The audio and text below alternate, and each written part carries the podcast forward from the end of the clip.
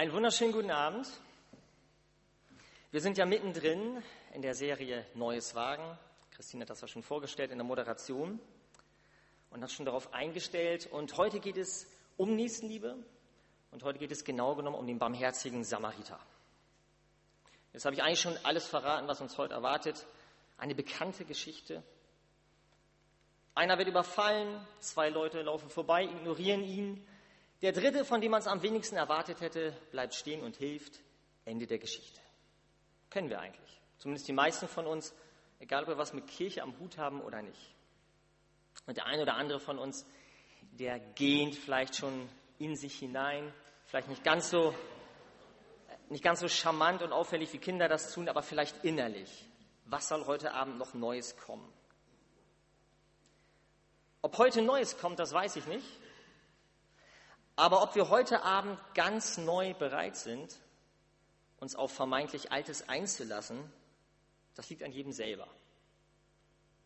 Nicht nur Neues wagen, sondern Neues hören. Das wünsche ich mir für heute Abend. Und damit legen wir auch los. Ich habe gleich eine Frage mitgebracht zu Anfang. Warum ist ausgerechnet diese biblische Erzählung vom Samariter? Warum ist ausgerechnet diese Frage eigentlich so beliebt? So beliebt und bekannt.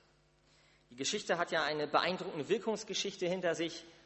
Durch Kultur und Kunst über alles hinaus, auch außerhalb vom christlichen Kontext, ist diese Geschichte bekannt. Ich habe da mal ein Gemälde mitgebracht von Aimé Moreau zum Beispiel, ein kleiner Ausschnitt daraus. Rechts der Samariter, der das Opfer, wir gehen davon aus, dass es ein Jude war, der es stützt. Und unser Begriff Nächstenliebe, der ist ja bis heute auch abgeleitet von diesem Gleichnis. Also wir in unserem deutschen Wortschatz ist eigentlich Nächstenliebe immer an das Gleichnis vom Samariter angeknüpft. Die Geschichte ist bewegend, keine Frage. Aber warum ist die so beliebt? Warum ist der Samariter so beliebt? Es gibt viele mögliche Gründe. Einen habe ich mir mal rausgepickt. Ich glaube, er ist in der Welt so beliebt, weil Gott in der Geschichte selber nicht vorkommt. Gott kommt nicht vor. Das Gleichnis vom barmherzigen Samariter, das kommt ohne Gott aus. Christliche Nächstenliebe wird darin geschildert, ohne dass Christus namentlich erwähnt wird. Und der barmherzige Samariter, der funktioniert und fasziniert Menschen bis heute, auch ohne Glaube. Denn Menschen können in diesem Gleichnis Menschen bewundern. Und das tun wir Menschen nun mal ziemlich gerne. Menschen können sich darin andere Menschen zum Vorbild nehmen. Mit dem barmherzigen Samariter hat keiner ein Problem. Die mögen irgendwie alle. Der eckt nirgendwo an. Der ist wie so ein konfessionsloser Heiliger, der im echten Leben ja nie gelebt hat. Es ist ja nur ein Gleichnis, man vergisst das immer so ein bisschen. Aber ja, was man auch hört, er ist irgendwie allen sympathisch. Und es ist ja auch spannend, was für Themen da so reingelegt werden in so ein Gleichnis heutzutage. Das Thema Intoleranz, das Thema Fremdenhass, Zivilcourage, soziale Ungerechtigkeit, soziale Verantwortung, Inklusion, Randgruppen, Diakonie, Erste Hilfe ja sogar, denken wir mal den ASB, den Arbeiter-Samariter-Bund. Und versucht, man versucht bis heute von diesem Gleichnis aus Antworten auf die Fragen zu bekommen, die uns bewegen. Spannend finde ich an der Stelle mal zu fragen, welche Antwort Jesus eigentlich mit diesem Gleichnis beantworten wollte. Welche Frage beantwortete Jesus in diesem Gleichnis. Kann jeder für sich ja kurz überlegen, was er spontan sagen würde?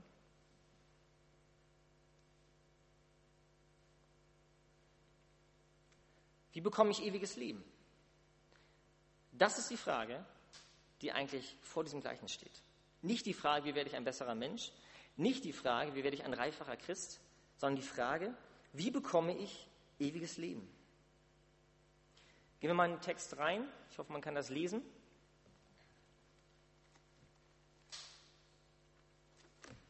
Ich lese uns mal Lukas 10, Vers 25. Und siehe, da stand ein Schriftgelehrter auf, versuchte ihn, also Jesus, und sprach, Meister, was muss ich tun, dass ich das ewige Leben erbe? Er aber sprach zu ihm, was steht im Gesetz geschrieben, was liest du? Und er antwortete und sprach, Du sollst den Herrn, dein Gott, lieben vom ganzen Herzen, von ganzer Seele, von allen Kräften und vom ganzen Gemüt und deinen Nächsten wie dich selbst. Er aber sprach zu ihm, du hast recht geantwortet, tu das, so wirst du leben. Er aber, also der Schriftgelehrte, wollte sich selbst rechtfertigen und sprach zu Jesus, wer ist denn mein Nächster?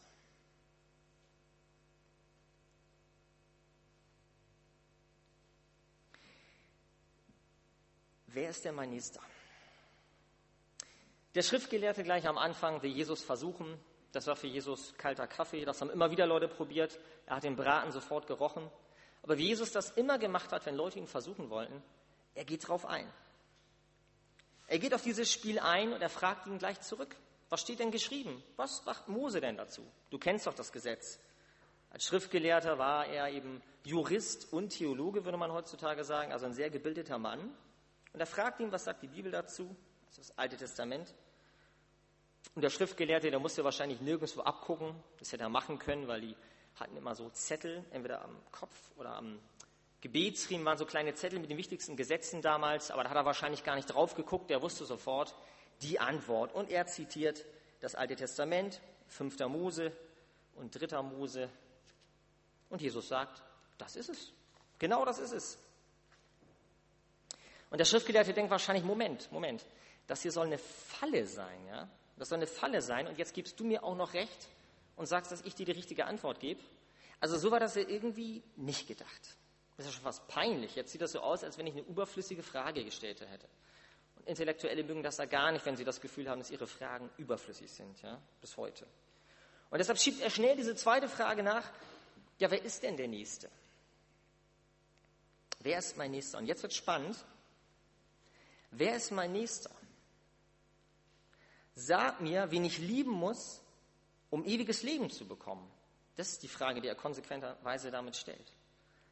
Sag mir, wen ich lieben muss, um ewiges Leben zu bekommen. Und ich kann die Frage gut verstehen. Es wäre doch schön, wenn es so einfach wäre. Ich habe mal ein Bild von so einem Baum mitgebracht. Förster markieren ja im Wald Bäume und man hat mir gesagt, so ein Schrägstrich, das heißt, dass der Baum ab kann. Und ich denke manchmal auch, Jesus, das wäre doch schön, ja. Ich würde ja gern mehr Leute lieben, aber ich weiß doch immer gar nicht, ob sich das lohnt. Ich weiß auch gar nicht, ob derjenige das wert ist, ob sich das rechnet. Wäre doch schön, wenn Jesus mir das sagen würde. Stellen wir uns mal vor, ich würde hier durch die Reihen gucken und würde sehen, aha, oder ich gehe durch Barm, steht doch egal wo, und dann würde ich sehen, aha, Kreuz, lieben, aha, Kreis, aha, ignorieren, aha, ähm, Sternchen, Hopfen um verloren, ja. Wäre doch entspannt. Ich könnte meine Liebeskräfte einteilen und wüsste, bei wem es sich lohnt und was nicht. Jesus, wenn du mal sagst, wen oder was ich lieben soll, dann kann ich das. Wir Christen sind gut trainiert, wir können das, glaube ich, ganz gut. Aber hat das was mit Liebe zu tun? Das ist ja mal die Frage. Ne? Zurück zum Schriftgelehrten. Wenn ich Heilsgewissheit haben will, muss der Schriftgelehrte, müssen wir die Frage beantwortet bekommen, wer ist denn mein Nächster? Und hier bekommt die Geschichte eine Tiefendimension. Ja? Sie wird existenziell für uns und für den Schriftgelehrten.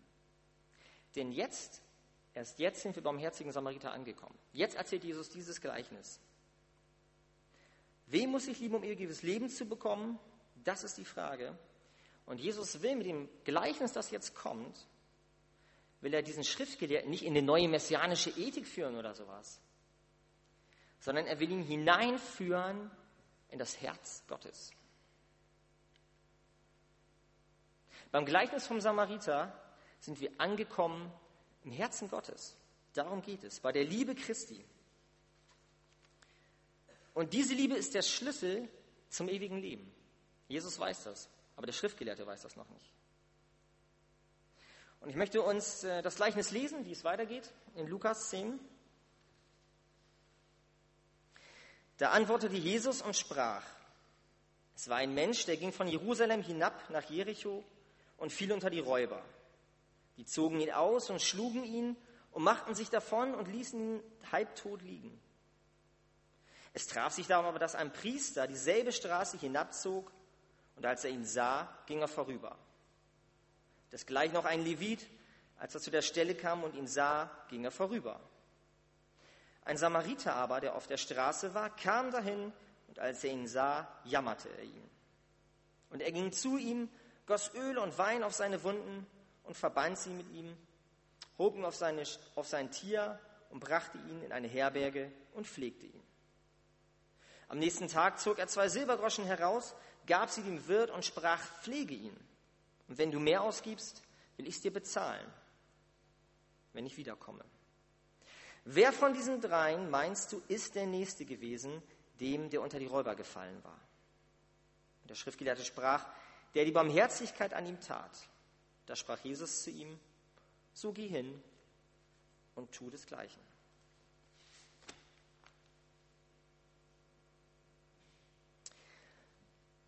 Ob und wie der Schriftgelehrte hingegangen ist und das gleiche getun, getan hat, das wissen wir nicht. Aber ich glaube, wovon wir ausgehen können, ist, dass er ziemlich frustriert und geschockt gewesen sein muss. Wir sind von der Geschichte heutzutage überhaupt nicht mehr geschockt. Wir kennen sie, es ist abendländisches Kulturgut. Wie gesagt, unser Begriff Nächstenliebe definiert sich ja durch dieses Gleichnis. Und wenn wir das Gleichnis hören, setzen wir vielleicht für den Priester mal locker ein, ja, das wäre für uns bestimmt jetzt der Papst oder ein Priester heute oder ein Pastor oder ein Prediger. Und der Levit in der Geschichte, ja, das könnte ein Gemeindepädagoge sein, ein Diakon, ein Küster oder ein Jugendprediger. Und für den Samariter, da setzen wir mal, schwierig, ne? Wen setzt man denn heutzutage mal für so einen Samariter ein in so ein Gleichnis? Es müsste jemand sein, den man ohne schlechtes Gewissen hassen darf und der einem irgendwie Angst macht, weil er fremd ist und ein Feind müsste er eigentlich auch noch sein. Das kennen wir gar nicht mehr. Klar, es gibt Menschen, die uns fremd sind und es gibt Menschen, die wir vielleicht nicht mögen. Aber einen richtigen Feind, ja, richtigen Hass, das, das widerstrebt auch ein bisschen unserer christlichen Ethik oder wie man, immer man es nennt. Und deshalb glaube ich, dass wir heutzutage gar keinen richtigen Zugang mehr zu diesem Gleichnis haben. Aber so ein Gedanken, so ein Gefühl gar nicht mehr zulassen. Aber Jesus weiß genau, was er da wem sagt. Und er hat eine Absicht, er möchte dem Schriftgelehrten die Augen öffnen. Und ich möchte uns einladen, dieses Gleichnis jetzt mit den Augen und dem Herzen des Schriftgelehrten nochmal wahrzunehmen und zu erleben. Ihn will Jesus erreichen. Und er will ihm die Liebe Christi deutlich machen. Und ich glaube, er will uns heute auch noch damit eine ganze Menge sagen.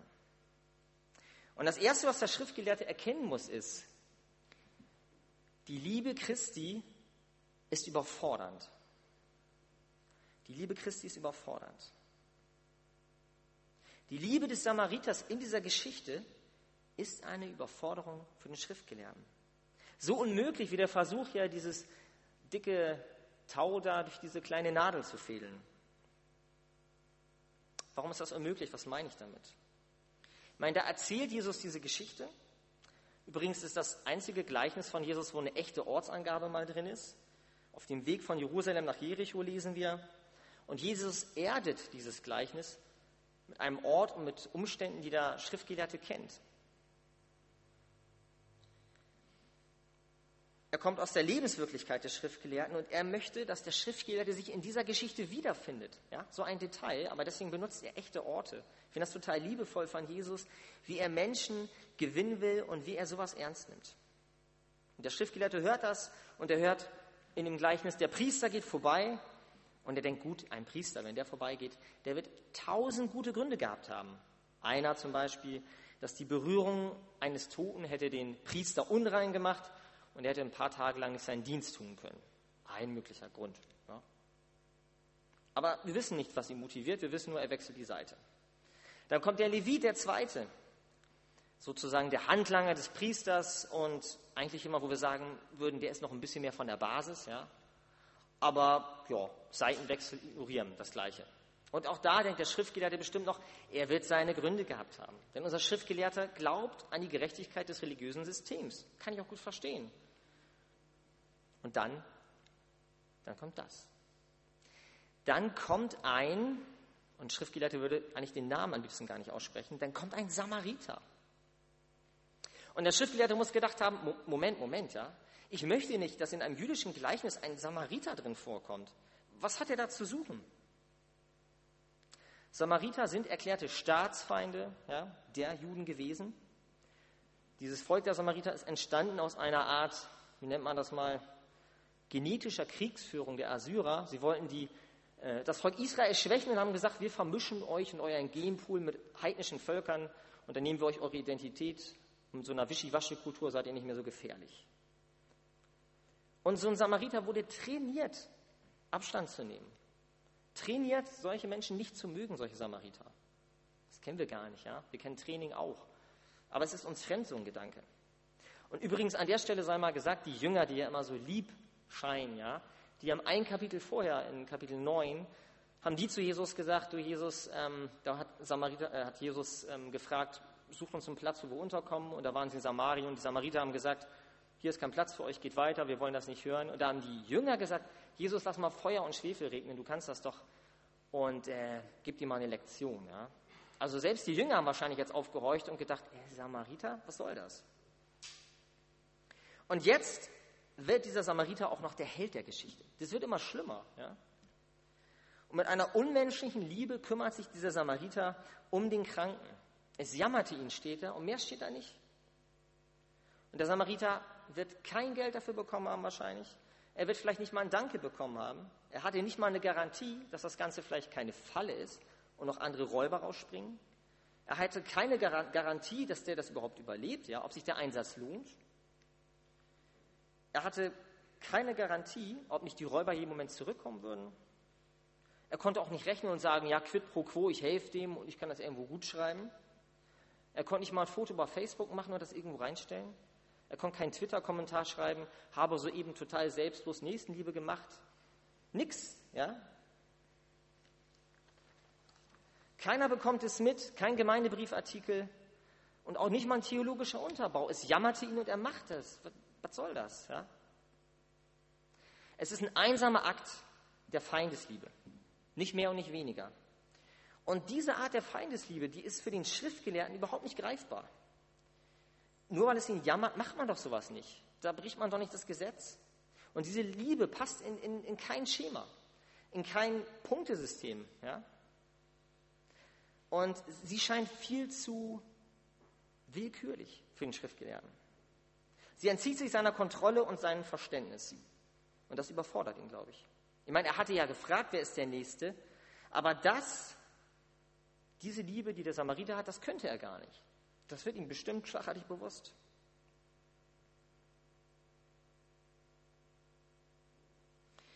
Und dann fragt Jesus sogar noch, ja, wer war denn jetzt der Verletzte? Wer war denn der Verletzte? Wer war denn für den Verletzten der Nächste? Lesen wir ja. Interessant, Jesus fragt nicht, wer für die drei der Nächste war, sondern er fragt, wer denn für das Opfer der Nächste war. Und der barmherzige Samariter, ja, das ist ja die Antwort, die der Schriftgelehrte bringt, der barmherzig war. Jetzt muss der, muss der Schriftgelehrte auch noch den Samariter loben vor allem und sagen, er hat es richtig gemacht. Und jetzt wird es richtig spannend, finde ich zumindest. Denn der Schriftgelehrte, ja, um das mal zu verstehen, der wollte zuerst wissen, Jesus, sag mir, wen ich lieben soll, dann liebe ich ihn. Und Jesus dreht das mit seiner Frage genau um. Er sagt, liebe zuerst, dann wirst du wissen, wer gemeint ist. Denn die Liebe Christi schafft Nähe. Die Liebe Christi schafft Nähe und sie schafft Nächste. Das ist eine ganz andere Art des Suchens.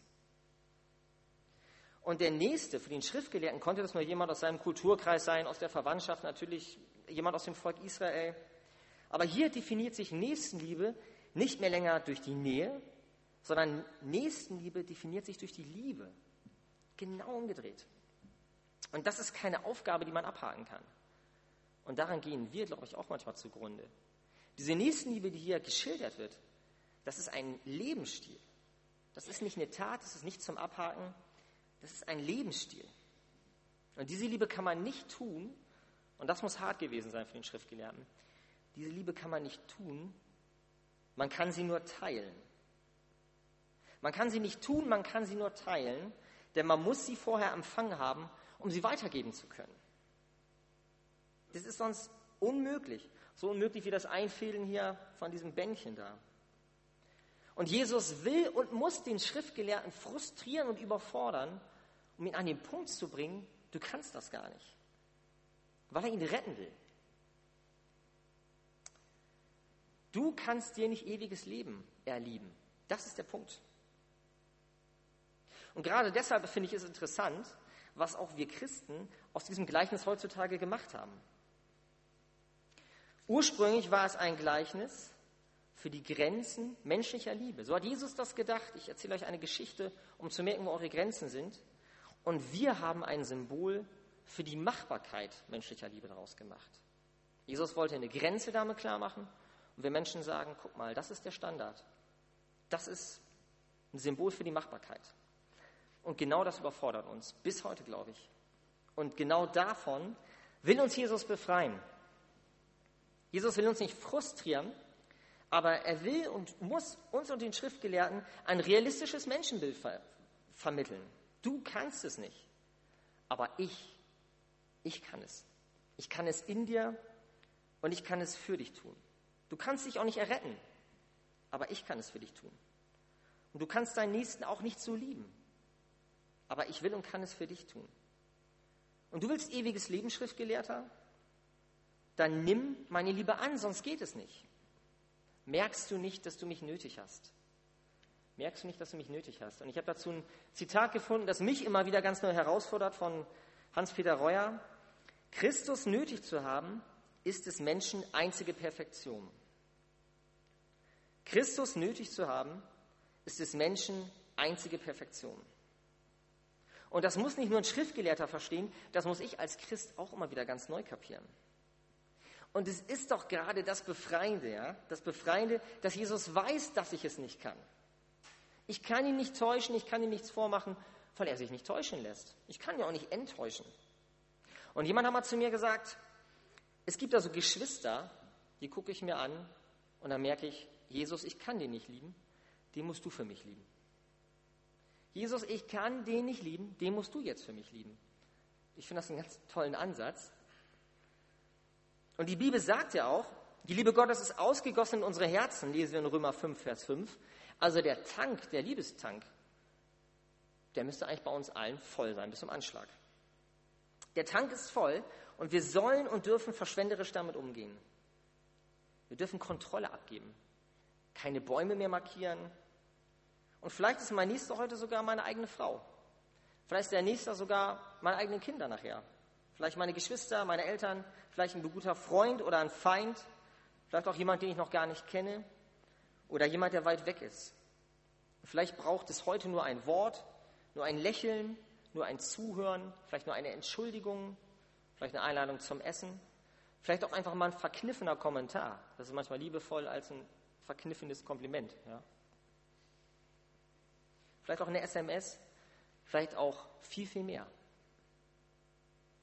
Und da wird Christsein endlich wieder, finde ich, zum Abenteuer, wo diese Liebe Christi sich Bahn bricht zu Menschen, die ich mir nicht ausgesucht hätte. Ja? Ich habe mir das nicht ausgesucht. Aber Jesus sucht sich das aus. Und das lesen wir in Matthäus 5, Vers 47. Und wenn ihr nur eure, zu euren Brüdern freundlich seid, was tut ihr Besonderes? Tun nicht dasselbe auch die Heiden? Menschen, die ich mir nicht ausgesucht habe. Das ist ein ganz anderes Level von Nächstenliebe, finde ich. Und ein bisschen freundliche Nächstenliebe, die finden wir überall. Das ist überhaupt kein Alleinstellungsmerkmal für Christen. Aber die Liebe Christi, die nicht nach Namen, nicht nach Kultur, nicht nach Sympathie fragt, nicht nach Effektivität, die schafft Nähe. Und die weist auf Jesus hin. Die weist nämlich nicht auf mich hin. Und damit sind wir auch beim Predigtext nochmal der letzten Woche. Daran wird die Welt erkennen, dass wir seine Jünger sind, wenn wir diese Liebe haben. Denn diese Liebe ist der letzte Punkt, die ist überwältigend. Die Liebe Christi ist überwältigend und das ist kein Rechtschreibfehler. Das könnte bei mir mal passieren, aber in dem Fall nicht. Die Liebe Christi ist überwältigend. Sie überwindet die Welt. Wir sind in der Welt, aber nicht von der Welt. Und wie das ganz konkret aussehen kann, in die Welt rauszugehen. Da wird Uli, Uri Schön, unser Prediger, wenn die Serie weitergeht, in zwei Wochen, glaube ich, geht sie weiter über zwei Teile, wird er mehr dazu sagen können, wie das ganz konkret werden kann. Da freue ich mich schon drauf. Aber da, wo wir als Christen in der Liebe Christi wandeln, da wird jeder zum Nächsten. Und für mich nochmal die Frage, welcher Stallgeruch haftet eigentlich an uns Christen? Welcher Stallgeruch? Ja? Und in der Gemeinschaft hier, aber auch wenn wir rausgehen, wenn der Sonntag vorbei ist, in der Schule, in der Uni, in der Familie, auf dem Arbeitsplatz, in der Nachbarschaft, in den Verein. Welcher Stallgeruch klebt an uns? Christlicher Angstschweiß? Weil wir immer noch Angst haben, wir machen Fehler als Christen. Angst haben, wir können gar nicht so lieben, wie wir müssten. Wir sind nicht das perfekte Zeugnis. Christlicher Angstschweiß? Oder der Wohlgeruch eines sich bedingungslos geliebt wissenden Kind. Schwieriger Satz, ich lese ihn nochmal, ich habe lang gebraucht. Der Wohlgeruch eines sich bedingungslos geliebt wissenden Kind Gottes. Angstschweiß oder Kind Gottes. Und wenn wir dann schon gut riechen und uns dessen so sicher sind, dann lasst uns doch bitte die Fenster ab und zu mal aufmachen, damit andere auch was davon mitkriegen. Sodass wir keine Spur der Verwüstung, aber eine Spur der Liebe Christi legen können.